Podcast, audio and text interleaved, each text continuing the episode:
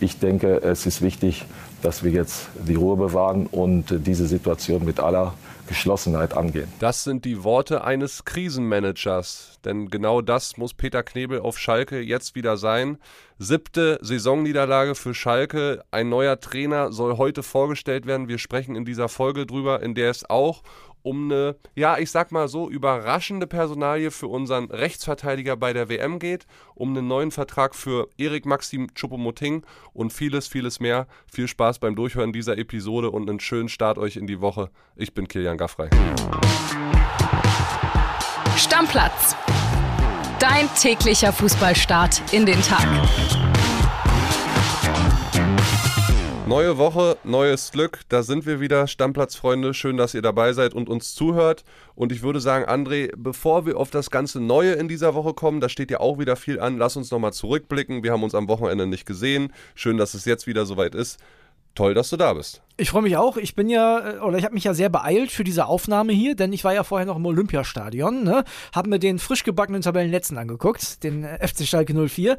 Muss aber sagen, wollen wir mit dem Spiel direkt mal anfangen? Ja, unbedingt. So, muss aber sagen, bis zum zweiten nicht gegebenen Tor der Schalker. Also das erste Ding von Bülter, Riesending, war richtig, richtig stark. Da war ja abseits, das habe ich aus der Ferne auch schon vermutet, dass das abseits sein könnte. Und nach dem zweiten nicht gegebenen Tor sind die komplett eingebrochen. Als hätte wirklich, als hätte dieses wieder nicht gegebene Tor die Moral der Schalker gebrochen. Ja, aber sie haben es probiert. Also ich glaube, sie haben die Hertaner durchaus in der Anfangsphase ja überrascht auch. Genau, also bis dahin haben die eine ordentliche Rolle gespielt, war meiner Meinung nach auch die bessere Mannschaft. Ja, und dann war es eigentlich, wie es immer ist. Ich habe ja vorher schon gesagt, wie soll das gleiche Trainerteam mit dem gleichen Personal eine andere Leistung hinkriegen? Das haben sie in Teilen am Anfang geschafft, aber hinten raus leider wieder nicht. Und wir müssen natürlich über den besten Hertaner, den ehemaligen Hertaner äh, Schwulo reden, den Torwart. Ja, war das schon das vierte Weitschusstor in dieser Saison für Schwolo, ist Ligaspitze damit, ähm, hat damit ultra Probleme, man merkt es richtig. Und für mich ist es so ein bisschen unerklärlich. André, der war ja in Freiburg überragend. Dann ist er zu Hertha gegangen. Eigentlich wollte er in dem Sommer schon zu Schalke, hat dann nicht geklappt.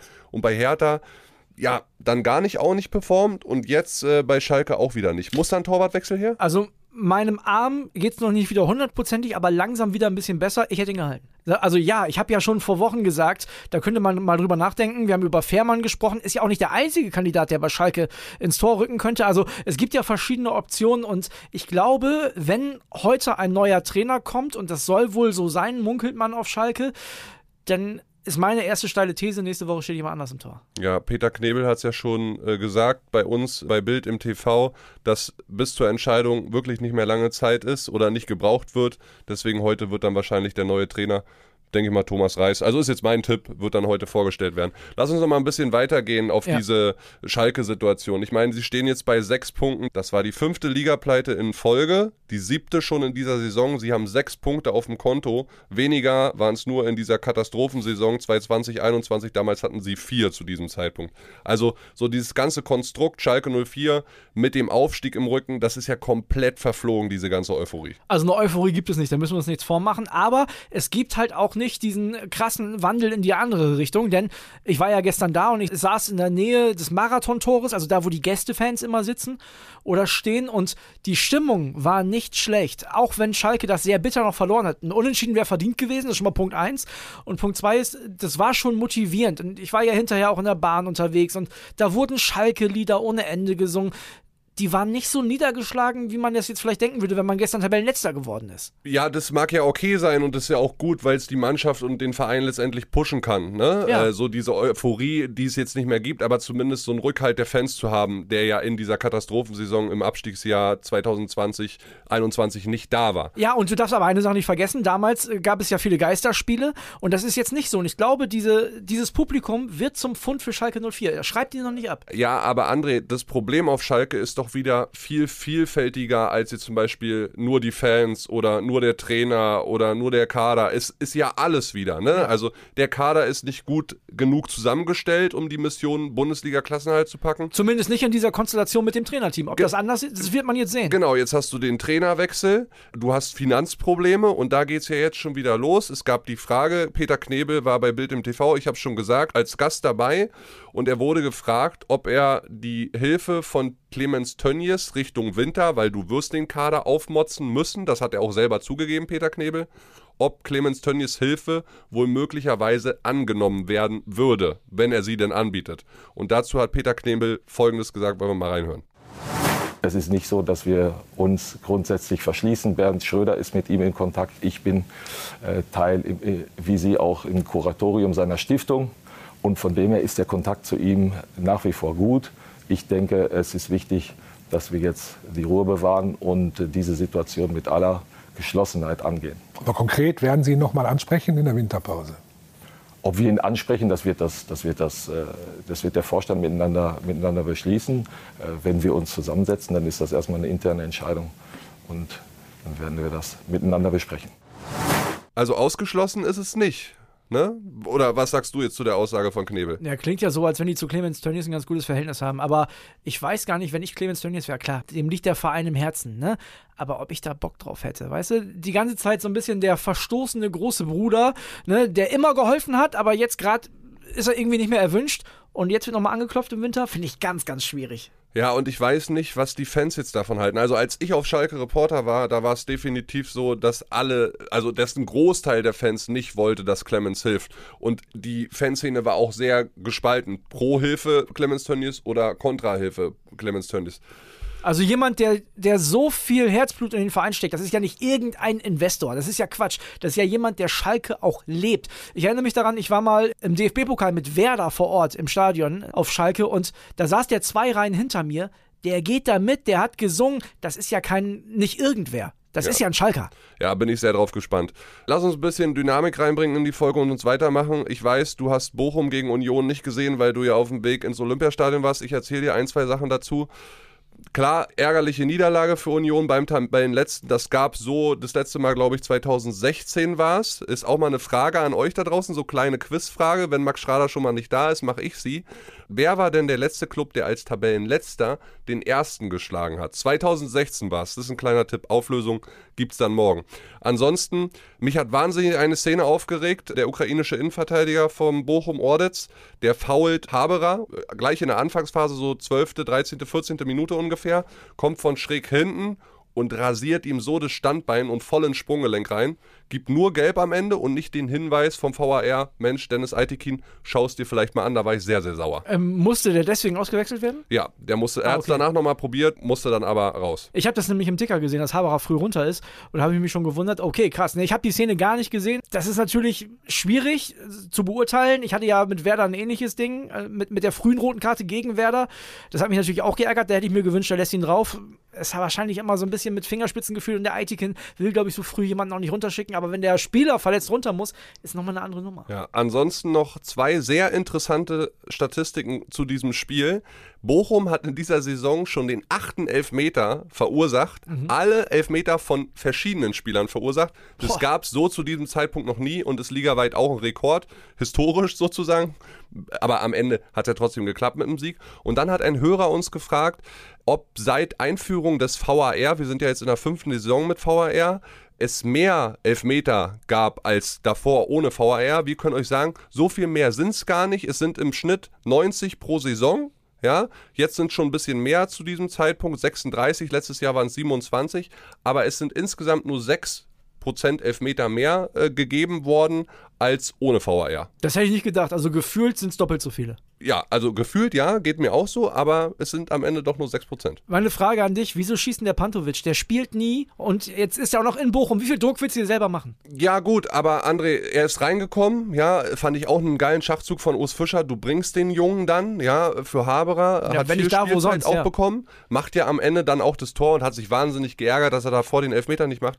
Aber zu dem Zeitpunkt war Becker unten, Jordan war unten, Haberer war unten, Knoche wollte, glaube ich, nicht schießen. Und ich finde es gut, wenn sich so jemand wie Pantovic dann das Selbstbewusstsein rausnimmt und den schießt. Mein Gott, er hat ihn verschossen, aber er hat Eier gezeigt. Und irgendjemand, der ihm jetzt vorwirft, ey, der hätte niemals schießen dürfen, so wenig wie der gespielt hat, Pustekuchen. Am Ende macht er auch noch ein Tor. Von daher äh, keine Schuld an Milos Pantovic. Ja, für alle, die es nicht wissen, wir beide haben ja eine Wette, wenn Union Meister wird, dann renne ich hier nackt durchs Bildgebäude. Ich glaube, in Berlin will mich einfach niemand nackt sehen. Das ist die Meisterflatter. Ja, aber letztendlich, was wir ja sagen können, der Meisterkampf ist ja spannend wie nie. Die ersten vier Mannschaften innerhalb von vier Punkten.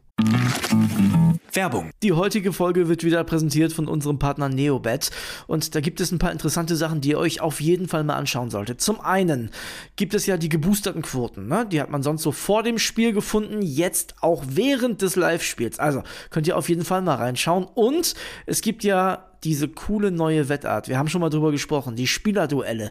Da könnt ihr den einen Spieler der einen Mannschaft gegen einen Spieler der anderen Mannschaft antreten lassen. Ihr sagt, wer trifft öfter oder ihr könnt auch sagen, die treffen beide gleich oft, zum Beispiel gar nicht. Also, könnt ihr machen, könnt ihr drauf setzen, das Ding hat Neobet exklusiv. Ja, Kuss geht raus erstmal an Neobet wieder und die haben was ganz Spezielles für euch, liebe Stammis. Es gibt 10 Euro gratis Wettguthaben für Neukunden mit dem Code Stammplatz 10 auf neobet.de oder in der App. Könnt ihr da auch ganz einfach machen. Einfach bei der Registrierung auf neobet.de den Code Stammplatz 10 zusammen und 10 als Zahl eingeben und sofort landen 10 Euro gratis Wettguthaben ohne Einzahlung, unverbindlich und kostenlos auf deinem Wettkonto. Ja, und Kili, Einzahlung ist ein gutes Stichwort. Zusätzlich auf die erste Einzahlung erhält man 200% Bonus bis zu 50 Euro. Zahlt man also 25 Euro ein, bekommt man 50 Euro Wettguthaben on top. Also insgesamt 75 Euro. Alles legal und offiziell, denn Neobet hat eine deutsche Lizenz, ist also whitelisted. Spielteilnahme ab 18, Glücksspiel kann süchtig machen.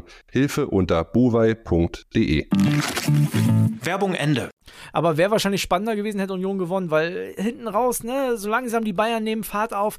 Ah, weiß ich nicht. Was auf jeden Fall klar ist, Union kann zwar jeden in der Liga schlagen, aber die können halt auch gegen jeden verlieren. Auswärts zumindest. Zu Hause ja, ja, schlagen sie, können sie jeden schlagen und ich weiß auch, ich habe es ja mehrfach schon betont, mir fehlt die Vorstellungskraft, dass irgendein Verein, auch wenn es Bayern oder Dortmund sind, die wir jetzt schon an der alten Försterei hatten, dass irgendein Bundesliga-Verein Union hier in Berlin schlagen kann. Glaube ich nicht dran. Bayern ist ein ganz gutes Stichwort. Lass uns über die reden. Choupo-Moting haben wir jetzt schon lang und breit diskutiert. Der Junge, wirklich phänomenal, was der so macht. Fünf Tore in den letzten vier Pflichtspielen immer getroffen. Gestern haben Flo Witte, der ja für dich hier war, haben wir darüber gesprochen, dass Chupo auch für andere Bundesliga-Clubs äh, interessant wäre. Das hat Flo so gesagt, so für 70 Prozent der anderen Ligakonkurrenten von Bayern könnte der interessant sein. Aber gestern haben wir natürlich Brazzo beim Bayern Insider im TV gehabt und haben mal nachgefragt, wie sieht's denn aus mit der Vertragsverlängerung für Chupo? Auch in den Ton wollen wir mal reinhören mit euch. Ja, also wir werden natürlich ähm, zu gegebener Zeit ähm, darüber reden. Ist klar, ähm, er hat sich jetzt wirklich sehr, sehr gut zurückgemeldet nach verschiedenen ähm, Ausfällen, die er hatte. Hatte mal ähm, jetzt, glaube ich, ähm, Probleme in der Vorbereitung, dann Afrika Cup, dann war der Corona und so weiter. Aber mich freut das sehr, weil das ein Spieler ist, ähm, der mit seinem Charakter sehr gut passt in unsere Mannschaft. Ähm, er ist ein riesen, riesen Kerl, also er ist super Typ. Ähm, wir freuen uns natürlich, dass er jetzt ähm, so in Form ist. Lass den Chupo spielen und dann äh, zu gegebener Zeit werden wir darüber reden. Der alte Schwafler, der Ja. Brazzo. Aber es klingt so ein bisschen, als wenn sich Chupo Hoffnung machen könnte, ne?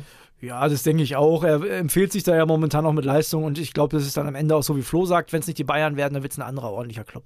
Ja, das glaube ich auch. Der wird noch ein, zwei Jährchen, hat er glaube ich noch im Tank hier nach. Übrigens, apropos Bayern, was mit Manuel Neuer? Spielt kein Bundesliga mehr oder was? Will er vielleicht nicht mehr? Schont er sich vielleicht Richtung WM? Ich glaube schon. Ich kann mir das gut vorstellen. Also, ich glaube, das werden wir jetzt sowieso in den nächsten Wochen, es ist nicht mehr so lange bis zur WM, wenn wir sehen, dass der eine oder andere sehr wichtige Nationalspieler sich nochmal rausnimmt. Um dann auch sicher im WM-Kader dabei zu sein und nicht verletzt zu sein, meinst du, ja? Ich glaube, bei Manuel Neuer ist das sehr vorsichtig momentan, weil der die WM nicht verpassen möchte. Es ist schon sehr kurios. Es ist so ein kleines Rätsel. Ja? Er fehlt jetzt seit vier Pflichtspielen. Ja. Die Verletzung, also er hat offiziell eine Prellung im linken Schultergelenk. Äh, Die ist entstanden im Training vor dem Klassiker gegen Dortmund. Da Ja. hat er dann trotzdem gespielt. Nagelsmann hat jetzt nachträglich gesagt, "Hm, war viel zu früh, aber beide Parteien wollten, dass er spielt, sowohl die Bayern als auch Manuel Neuer Ja. selbst.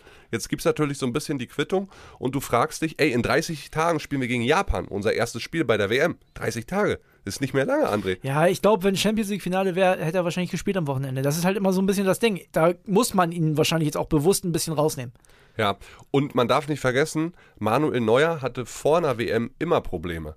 2014, damals im Pokalfinale, ist er auf die rechte Schulter gefallen. Ja. Auch da gab es Probleme. Hat er kein Freundschaftsspiel mitgemacht und so weiter. 2018 hatte er lange ein halbes Jahr Mittelfußbruch. Da wurde ähnlich so, ja, ein bisschen Palaver gemacht und nicht so richtig verraten, was er hat.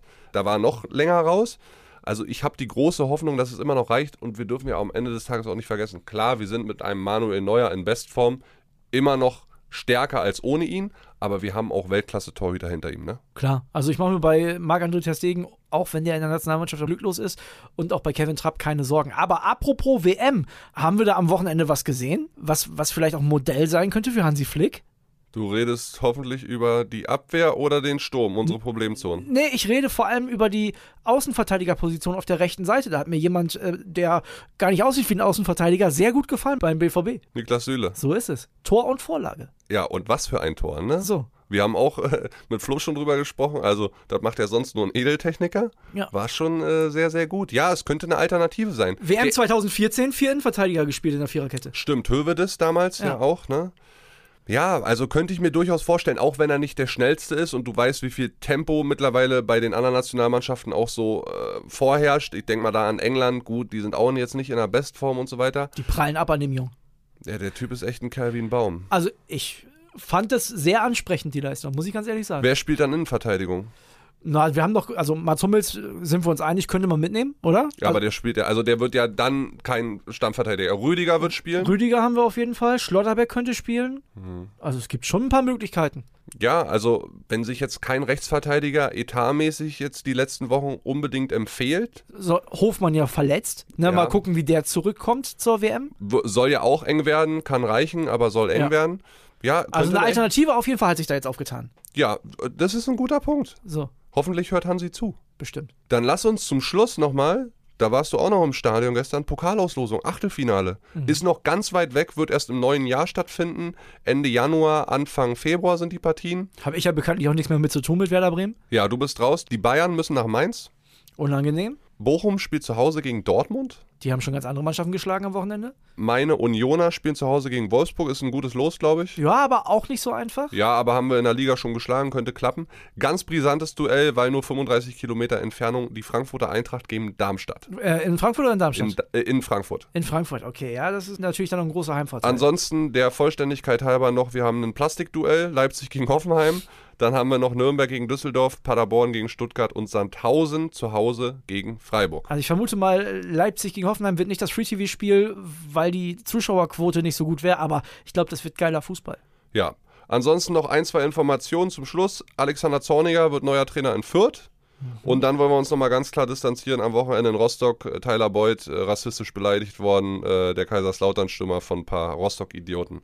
Mein Gott, dass es immer noch im Stadion vorherrscht, ekelhaft. Einfach asozial, ja. Ja, brutal. Ansonsten freue ich mich jetzt aber auf eine geile Woche wieder mit dir. Wir haben Barca gegen Bayern, wir haben die Königlichen in Leipzig, da ist viel dabei. Frankfurt zu Hause gegen Marseille, auch ein ganz wichtiges Spiel. Also, wie gesagt, da werden wir mit Argus-Augen drauf gucken und ich freue mich auf ein paar schöne, lange Fußballabende mit dir. Die Besten! Wird geil. Ja. Also Leute, Deckel drauf. Deckel drauf. Euch eine schöne Woche oder einen guten Start in die Woche erstmal, aber wir hören uns ja jeden Tag. Also bis dann. Ciao, ciao. Ciao, ciao. Stammplatz. Dein täglicher Fußballstart in den Tag.